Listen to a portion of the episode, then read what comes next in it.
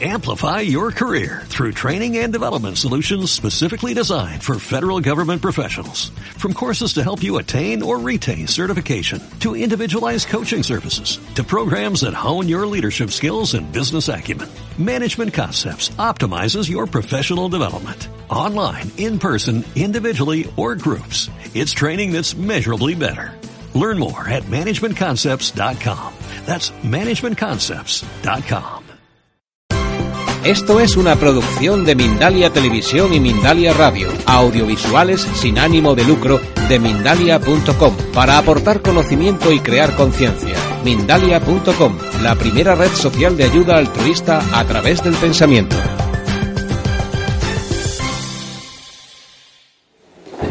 Muy buenos días, es un verdadero placer estar aquí con todos ustedes en esta primera jornada espírita de Madrid voy a presentar la conferencia que toca la parte de la filosofía y de la moral dentro del espiritismo.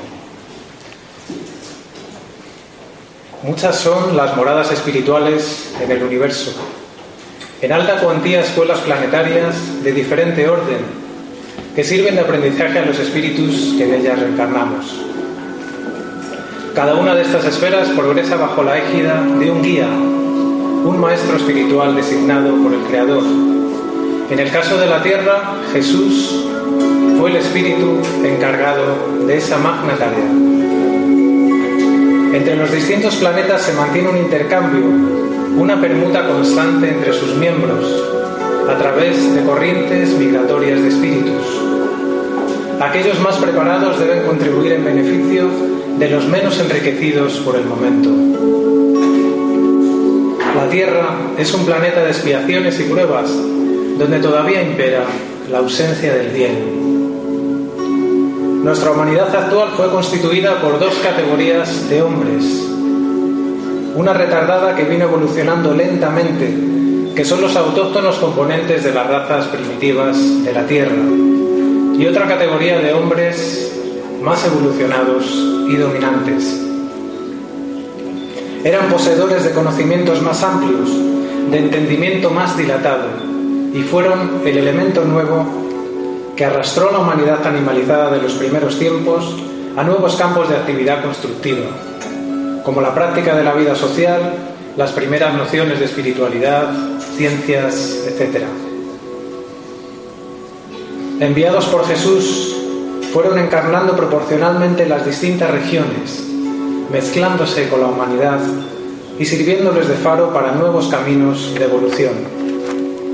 Fojí, Pitágoras, Confucio, Gautama Buda, Sócrates, Platón, por nombrar algunos, fueron mensajeros de sabiduría que, encarnando en ambientes diversos, trajeron al mundo la idea de Dios y de las leyes morales. Fueron misioneros, propiciaron los gloriosos caminos del futuro que derivaron en las tres grandes revelaciones que fueron progresivas. La primera gran revelación, la ley mosaica, fue la precursora directa del Evangelio de Jesús. Moisés, después de beneficiarse con la cultura de Egipto, fue inspirado a reunir todos los elementos útiles para su grandiosa misión. Como profeta, reveló a los hombres el conocimiento de un Dios único y soberano, creador de todas las cosas, promulgó la ley del Sinaí y asentó los fundamentos de la fe verdadera. Como hombre fue el legislador del pueblo, por el cual esta fe primitiva, depurándose, debía un día difundirse por toda la tierra, estableciendo el decálogo bajo inspiración divina. Con el nacimiento de Jesús, extrañas y admirables revelaciones perfuman a las almas y el enviado ofrece a los seres humanos toda la grandeza de su amor, de su sabiduría y de su misericordia. Con el tesoro de sus ejemplos y de sus palabras, deja el Maestro entre los hombres su buena nueva. El Evangelio, la segunda gran revelación, es el paradigma de todas las filosofías que procuran la perfección del espíritu orientando sus vidas y sus aspiraciones. Habló de un Dios amoroso que dice a los hombres, Vuestra patria verdadera no está en este mundo, está en el reino de los cielos. Es allí donde los humildes de corazón serán elevados y donde los orgullosos serán rebajados. Un Dios que dice, perdonad las ofensas si queréis ser perdonados, devolved bien por mal, haced a los demás lo que querríais para vosotros mismos. Sin embargo, Cristo añadió, muchas de esas cosas que os digo, todavía no podréis comprenderlas es por ello que os hablo en parábolas, pero más adelante os enviaré al Consolador, al Espíritu de verdad, quien restablecerá todas las cosas y os las hará comprender. Así llegó el Espiritismo, la tercera gran revelación, que por su naturaleza tiene un carácter doble. Es al mismo tiempo divina y humana. Divina porque proviene de la iniciativa de los espíritus, y humana porque es fruto del trabajo del hombre. Esta vez no es individual, es colectiva. No ha sido hecha por privilegio a nadie. Nadie, por consiguiente, puede llamarse el profeta exclusivo. Fue diseminada simultáneamente sobre la tierra entre miles de personas de todas las edades y condiciones. No provino de ningún culto en particular a fin de servir algún día a todos como nexo de unión. Llegó en una época de emancipación y madurez intelectual, en la que el hombre no acepta nada a ciegas. Fue necesario agrupar los hechos dispersos para su correlación, reunir los documentos diversos, las instrucciones dadas por los espíritus en todos los lugares, para compararlos, analizarlos y ordenarlos con cuidado. Así la espiritualidad designó a Allan Kardec como el codificador de la nueva revelación. La revelación espírita es progresiva. El espiritismo no ha dicho la última palabra, mas ha abierto un campo amplio para el estudio y la observación. El espiritismo es ciencia, como ha sido expuesto en la anterior conferencia, y filosofía de consecuencias morales. La palabra filosofía proviene del latín cuya definición sería amor por la sabiduría. La filosofía nos invita por ello al estudio de una serie de problemas fundamentales en relación a nosotros mismos y a la vida, con la finalidad de tornar al hombre más sabio.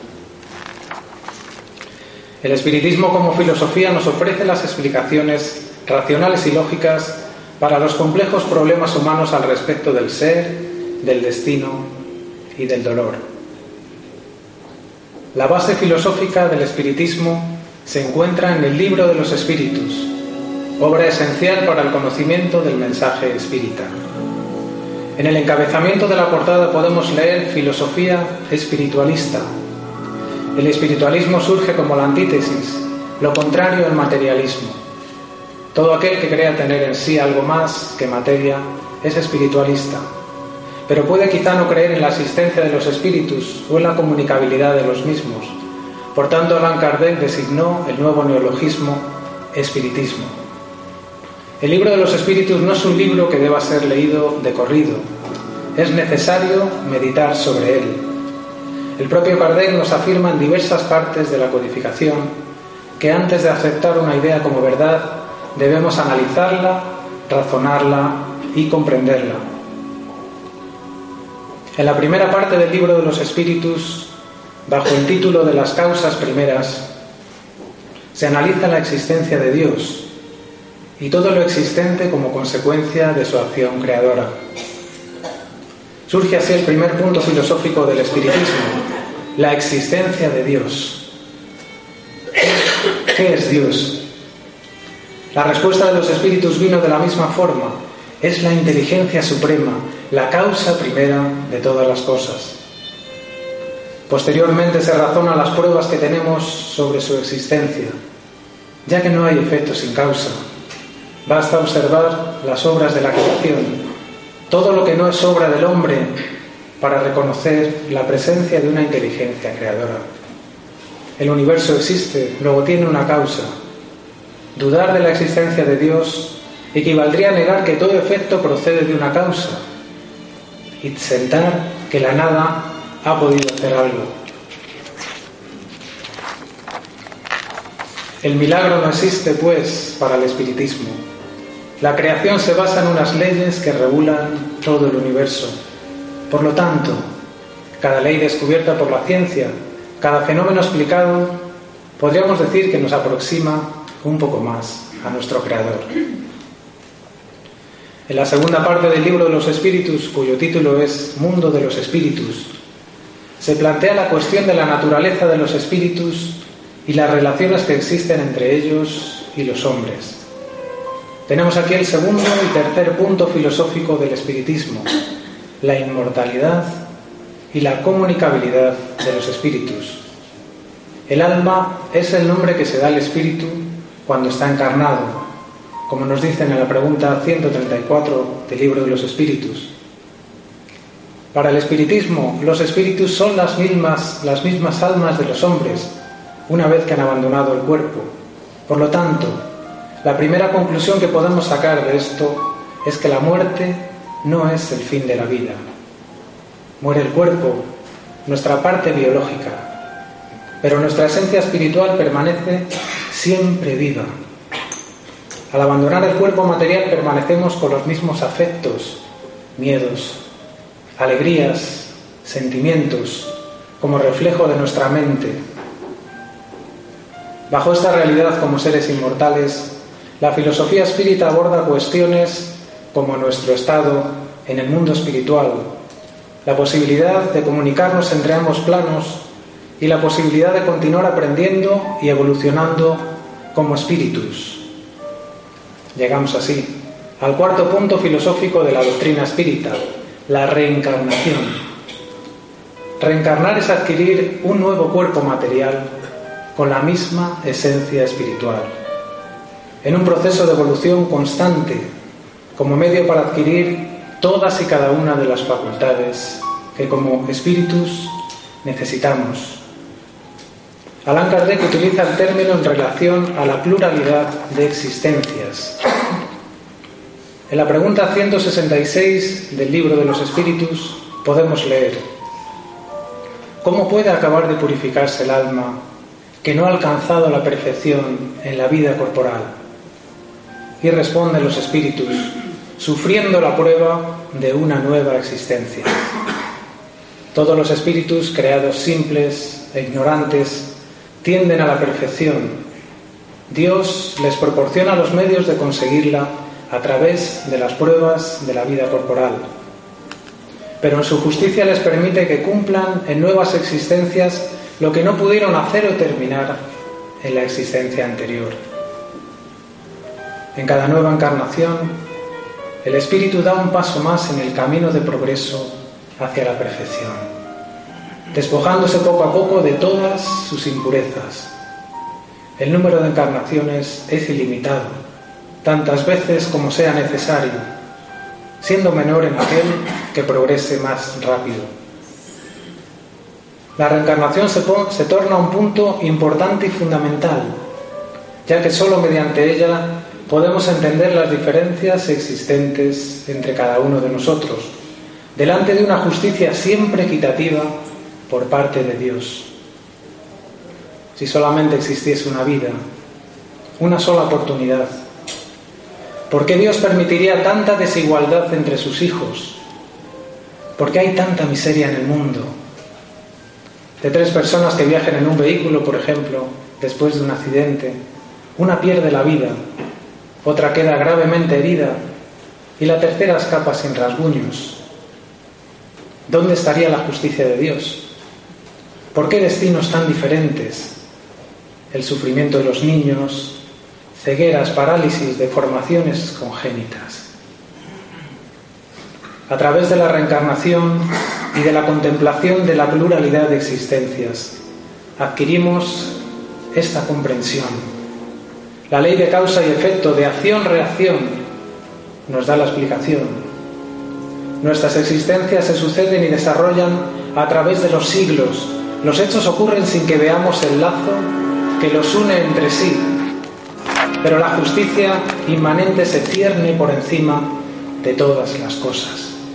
Fija nuestra suerte según una ley, según un principio infalible. Pensamientos, palabras, acciones, todo se encadena, todo se relaciona por una serie de causas y efectos.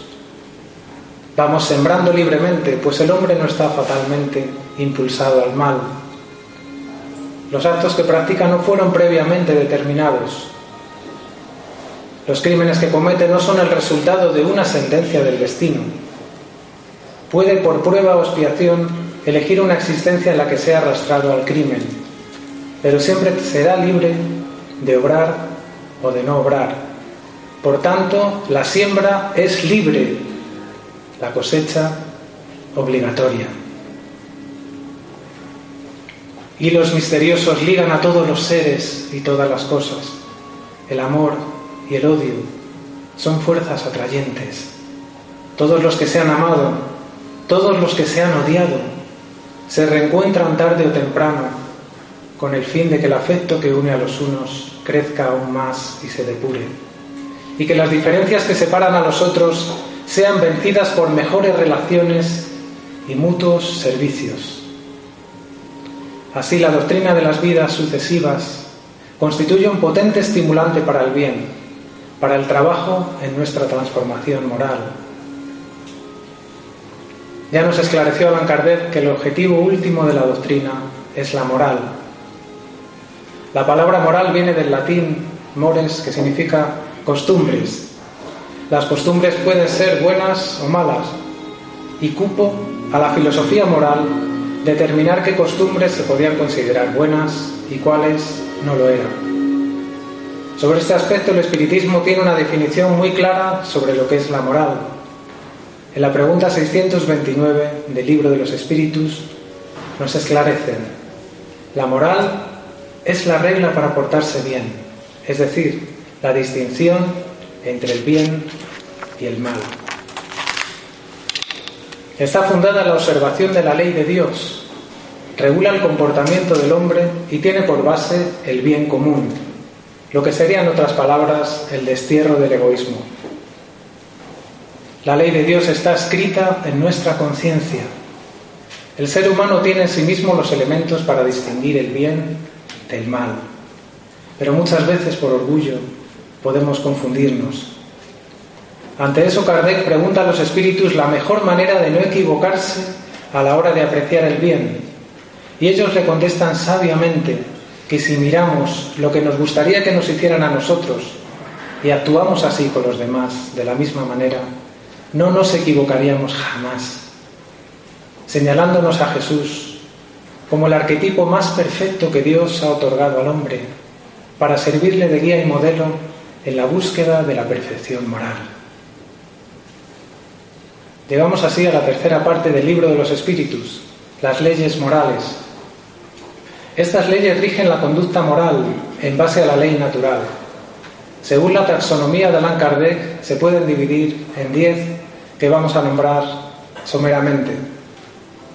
La ley de adoración, desvinculándola de una simple adoración mística, se torna una forma de agradecimiento interior hacia Dios.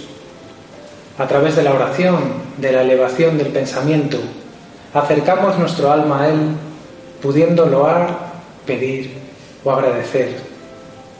La ley del trabajo presentada como herramienta esencial para el progreso, mediante la cual cada uno tiene aquello que consigue por su esfuerzo y trabajo. La ley de reproducción, como ley de la naturaleza, sin la cual el mundo corporal perecería, acentuándonos asimismo la responsabilidad que todos tenemos delante de esta ley. La ley de conservación como necesaria para nuestra subsistencia, mostrándonos la diferencia entre lo necesario y lo superfluo. La ley de destrucción, cuyo objetivo es la renovación y el mejoramiento de los seres vivos, explicando que la destrucción es solamente producida para la transformación molecular de la materia y nunca alcanza el espíritu, que es inmortal. La ley de sociedad, considerando que todos debemos colaborar y cooperar en el progreso social. Dios ha hecho al hombre para vivir en sociedad. No le ha dado inútilmente la palabra y todas las otras facultades necesarias para la vida en relación. la ley del progreso, a la que todos estamos subordinados. La evolución hace parte de nuestras vidas. La ley de igualdad, desde la justicia de Dios que a todos trata por igual, explicando las diferencias que observamos en el hombre como resultantes de las múltiples experiencias por las que atraviesa como espíritu eterno. La ley de libertad, confiriendo al hombre libre albedrío para obrar, como tenemos libertad para pensar o libertad de conciencia, existiendo la fatalidad únicamente la elección de sufrir determinadas pruebas físicas. La ley de justicia, amor y caridad. Para el espiritismo el cumplimiento de esta ley lleva implícito el cumplimiento del resto. Si amamos, estaremos cumpliendo las demás leyes morales. Por eso mismo el espiritismo potencia el amor y la caridad como las dos virtudes que más nos aproximan a la perfección. Como nos dice León Denis en El Camino Recto, todo ser humano lleva grabado en su conciencia los rudimentos de las leyes morales. Una buena acción proporciona a su autor una satisfacción íntima, una especie de dilatación, de esparcimiento del alma. Nuestras faltas, por el contrario, producen con frecuencia amarguras y pesares.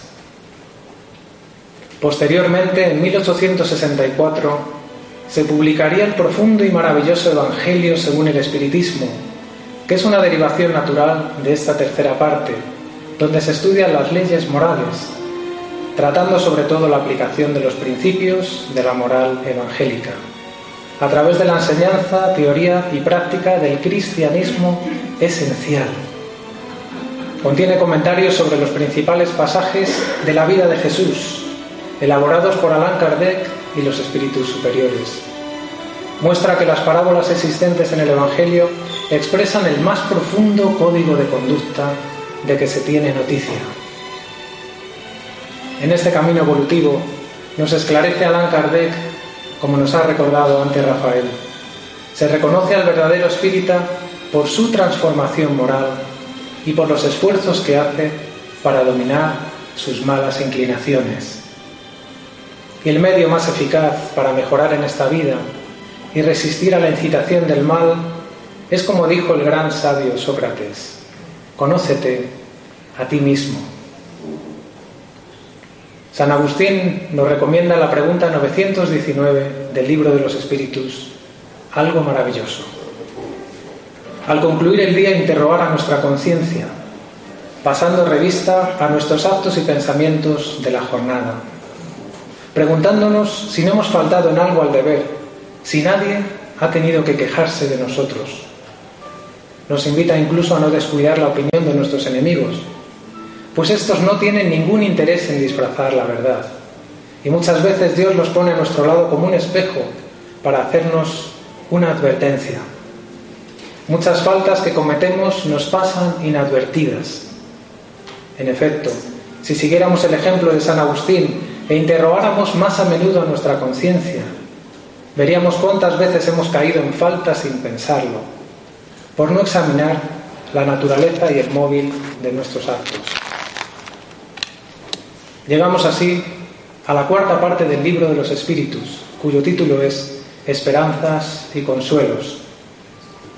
Nos habla de nuestro destino futuro, el cual estará vinculado inequívocamente a nuestro comportamiento moral presente. No hay un cielo y un infierno como lugares destinados al sufrimiento o al goce eterno. No existen las penas eternas. Un buen padre deja siempre a sus hijos una puerta abierta al arrepentimiento y la reparación. Lo que existen son diferentes estados de conciencia y mientras más nos perfeccionemos, más cerca estaremos de la felicidad. Las conclusiones filosóficas del espiritismo pueden haber alterado nuestra visión del mundo y haber modificado nuestras convicciones. Pero si esa transformación de la inteligencia, si los principios que abrazamos no nos ayudan a mejorar nuestro comportamiento con los demás, ¿para qué nos sirve el conocimiento? si una fuerza superior no educa nuestras emociones, si la cultura no nos conduce hacia la sublimación del carácter y del sentimiento. ¿Qué estamos haciendo con el tesoro de la doctrina espírita que la vida nos confía?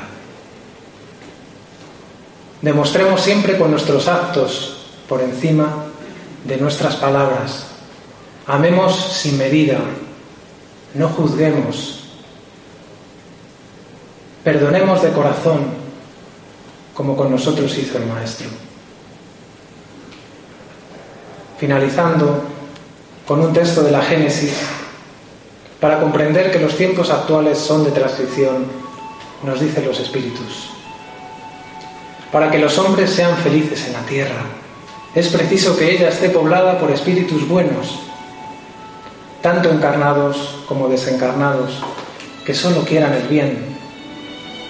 Dado que esos tiempos han llegado, en la actualidad se lleva a cabo una gran emigración entre sus habitantes.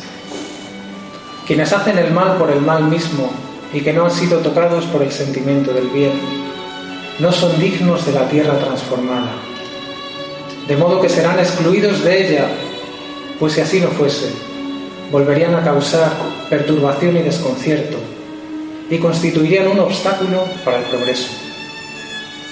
Algunos irán a espiar su obstinación en mundos inferiores, otros en razas terrestres más atrasadas, equivalentes a las de los mundos inferiores, donde llevarán los conocimientos que han adquirido, con la misión de contribuir al progreso. Los reemplazarán espíritus mejores que harán reinar entre ellos la justicia, la paz y la fraternidad. El espiritismo llegará a ser una creencia común y señalará una nueva era en la historia de la humanidad, porque está en la naturaleza y porque ha llegado el tiempo en que debe ingresar en los conocimientos humanos. Así, continuando en su progreso ininterrumpido, la humanidad ascenderá hasta los planos cada vez más altos, hasta la perfección a la que todos los seres estamos predestinados. Muchísimas gracias.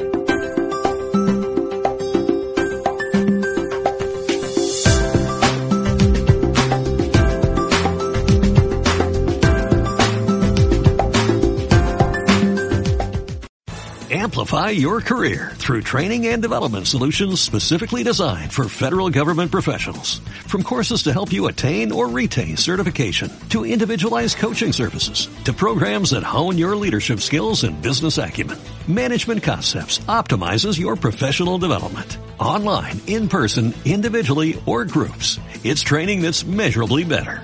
Learn more at managementconcepts.com. That's managementconcepts.com.